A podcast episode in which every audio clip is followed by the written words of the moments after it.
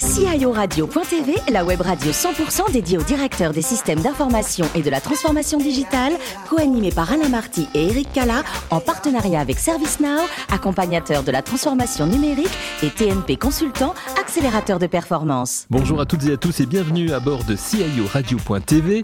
Vous êtes 11 000 DSI, dirigeants d'entreprise et acteurs de la transformation digitale, abonnés à nos podcasts.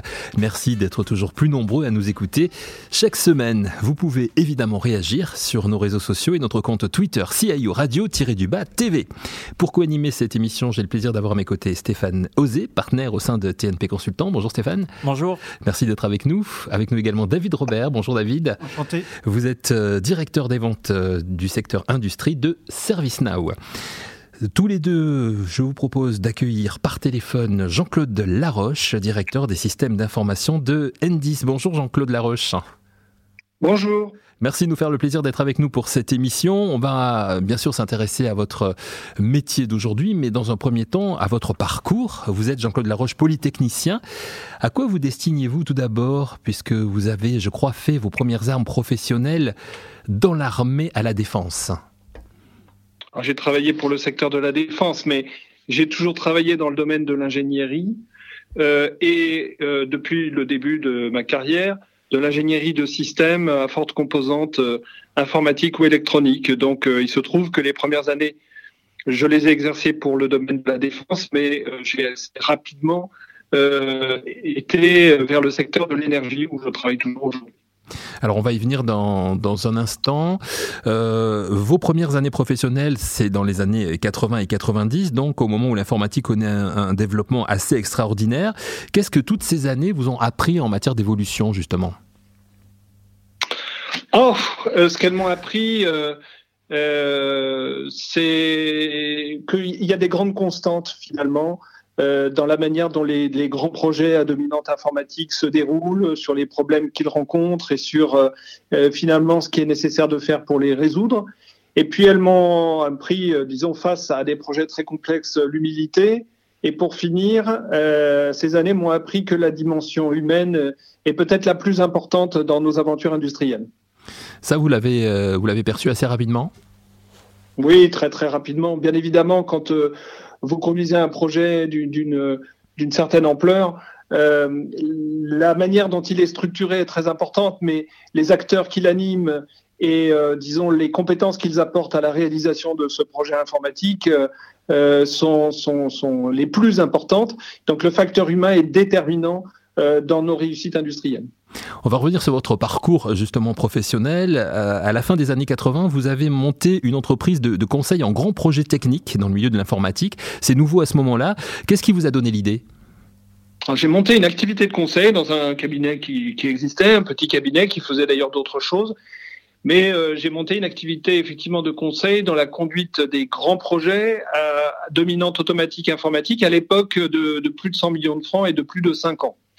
Euh, bah, ce qui m'a attiré là-dedans, c'est que c'est la dimension système en fait. C'est le fait d'être capable de bâtir un système qui fonctionne, euh, qui apporte ce qui est attendu euh, du client en matière de qualité, de coût, de délai, et que ce système comporte plusieurs composantes, que ce soit des composantes matérielles, des composantes informatiques, des composantes électroniques. C'est le fait de faire fonctionner tout ça ensemble qui m'a attiré à l'époque dans dans ces métiers, c'est vraiment le métier d'ingénieur.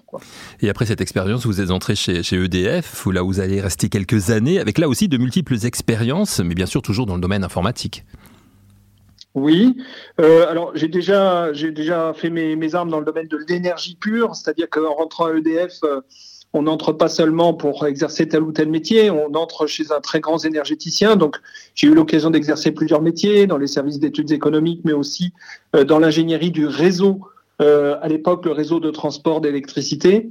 Et très rapidement, je me suis euh, réorienté vers l'informatique, l'informatique de contrôle-commande, informatique industrielle et puis ensuite l'informatique de gestion. Vous êtes devenu DSI chez EDF en 2014, vous les quittez en 2017 pour prendre le poste que vous occupez toujours, DSI chez, chez N10. Comment s'est faite la transition? Le, poste de DSI d'EDF a été un poste absolument passionnant. C'est un poste euh, corporate hein, au niveau de la tête de groupe et donc qui permet de, voir tout ce qui se passe dans l'entreprise et de voir où sont euh, finalement euh, les grandes réalisations, de, donner des, orientations politiques. Bon, moi ce qui m'intéressait après cette, cette expérience-là, c'est d'aller dans euh, un poste à caractère euh, totalement opérationnel, puisque euh, lorsque j'ai rejoint Enedis, c'était le début de l'aventure, enfin du déploiement du système Linky. Mmh. Et aujourd'hui, on est à plus de 30, près de 33 millions de, de compteurs communicants déployés, ce qui signifie que le système d'information et le système d'une façon générale qui a été créé, déployé euh, ça a été une aventure industrielle sans précédent. Et donc, euh, moi, j'avais envie de, vivre et de piloter cette aventure industrielle, donc j'ai rejoint Enedis. Avant d'entrer justement dans, le vif du sujet avec euh, Stéphane et avec David, Enedis, en quelques chiffres, chiffre d'affaires, nombre de collaborateurs? Oh ben, Enedis, c'est une société de 37 000 personnes, un chiffre d'affaires qui est de l'ordre de 14 milliards d'euros, mais euh, c'est surtout une entreprise régulée. C'est l'entreprise de distribution d'électricité, donc euh, qui est financée essentiellement par un tarif et qui euh, assure cette distribution d'électricité pour tous les acteurs qui sont connectés au réseau. Donc tous les acteurs de marché, évidemment, au profit de tous les gens qui sont connectés au réseau de distribution, hein, et, donc la plupart de nos concitoyens. Alors, on va s'intéresser à votre métier de DSI chez, chez Enedis avec Stéphane Osé euh, qui vous pose des, questions tout de suite, Jean-Claude Laroche. Oui, donc le, passage à l'échelle de, l'intelligence artificielle est un défi pour euh, bien des DSI. Et chez, chez Enedis, ce défi est omniprésent, notamment avec le, déploiement des, compteurs linking, comme vous l'évoquiez. Quels sont les projets en cours ou à lancer euh, pour accélérer ce passage à l'échelle? Oh le passage à l'échelle sur Linky, euh, il est fait. Hein, C'est-à-dire que précisément, c'est cette aventure industrielle que, que nous avons vécue ces dernières années. Euh, lorsque j'ai rejoint Enedis, donc début 2017, on en était vraiment au tout début du déploiement, les premiers compteurs installés chez, chez nos clients. Aujourd'hui, on est à plus de 33 millions euh, de compteurs. Euh, ce sont des objets informatiques hein, qui transitent des données, des données qui permettent de, des téléopérations, c'est-à-dire si par exemple euh, bah, vous déménagez, que vous avez un fournisseur que vous avez choisi sur une grille tarifaire donnée, ben euh, il n'y a plus besoin de déplacement, tout ça se fait à distance, votre compteur est paramétré, ensuite votre facturation suit, etc. Donc ça permet beaucoup de souplesse euh, dans, dans, dans, dans, la gestion du, euh, de la relation à nos clients et à tous ceux qui sont connectés au réseau. Puis par ailleurs, ce sont des, véritables petits ordinateurs qui permettent d'améliorer la façon dont euh, nous exploitons le réseau de distribution en localisant beaucoup mieux nos défauts, etc., en, connaissant mieux le comportement du réseau de distribution. Donc c'est un système complet euh, avec, avec de multiples ramifications et, et donc le passage à l'échelle, en fait, il est fait. Il est fait aujourd'hui. Stéphane oui, donc euh, deuxième question, la, transition numérique est, porteuse de progrès. Pour autant, les, espaces numériques sont aussi le, lieu d'action criminelle, notamment les cyberattaques. Les activités stratégiques de, Enedis doivent vous amener à, considérer ce sujet comme une priorité. Et quels sont les, investissements majeurs sur, euh, sur ce thème chez Enedis? Écoutez, comme tous les, très grands acteurs industriels qui opèrent des, des systèmes sensibles, nous avons des activités euh, en croissance hein, dans le domaine de, de la cyberdéfense, hein, c'est-à-dire la capacité à, à détecter euh, le plus vite possible les endroits où, où, nous, nous, risquons d'être attaqués, où, nous, où certains cherchent à, à, à, pénétrer dans nos systèmes d'information et être capables de réagir le plus rapidement possible. Mais nous avons aussi une autre activité en croissance hein, qui est euh, la résorption des vulnérabilités. Aujourd'hui, les grands acteurs qui travaillent pour nous, hein, les grandes sociétés qui, nous fournissent euh, des produits, des systèmes, des logiciels, publient de plus en plus souvent un nombre croissant de vulnérabilités. Donc évidemment, euh, dans notre activité industrielle, les corrections de ces vulnérabilités prennent une place croissante. Et puis évidemment, dans le domaine de la cybersécurité, nous mettons euh, un, effort tout particulier, nous nous consacrons un effort tout particulier à euh, l'introduction des considérations de cybersécurité le plus en amont de tous nos projets informatiques, de façon à ce que euh, la sécurité soit partie intégrante de nos développements. Une dernière question, Stéphane? Oui. Lorsqu'on évoque les, sujets euh, RSE et numérique, se pose la question de, biais de genre. En effet, la position des femmes dans le numérique a très peu évolué au cours de ces dernières années. Et quelles sont les initiatives prises à la DSI de, Enedis pour inverser cette tendance? Alors vous avez tout, totalement raison. Euh, les, même les formations hein, dans le monde universitaire euh, au métier de l'informatique sont euh, très insuffisamment peuplées de jeunes filles hein, et, de femmes qui, peuvent venir ensuite rejoindre le métier. Donc les proportions de femmes dans nos métiers sont, notoirement insuffisante. Donc Enedis a une action très volontariste hein, pour, euh, euh, dans ses recrutements, essayer le plus possible d'équilibrer ses recrutements entre les hommes et les femmes, mais aussi euh, proposer aux femmes des parcours euh, professionnels qui soient vraiment intéressants de façon à ce que le risque du plafond de verre, hein, comme dont on parle souvent, n'existe pas chez nous. Et puis pour finir, nous avons des actions en lien notamment avec le CIGREF, euh, et, la Fondation Femmes at Numérique pour essayer de promouvoir euh, le plus tôt possible, hein, euh, y compris euh, auprès des, des, des, des lycées euh, et, des écoles, les, les, les, formations informatiques pour les, pour les femmes. ou plus exactement les formations informatiques, faire en sorte que des femmes y aillent euh, de façon à ce que derrière, au moment des recrutements, euh, dans les personnes qui candidatent chez nous, on ait une proportion de femmes qui soit supérieure.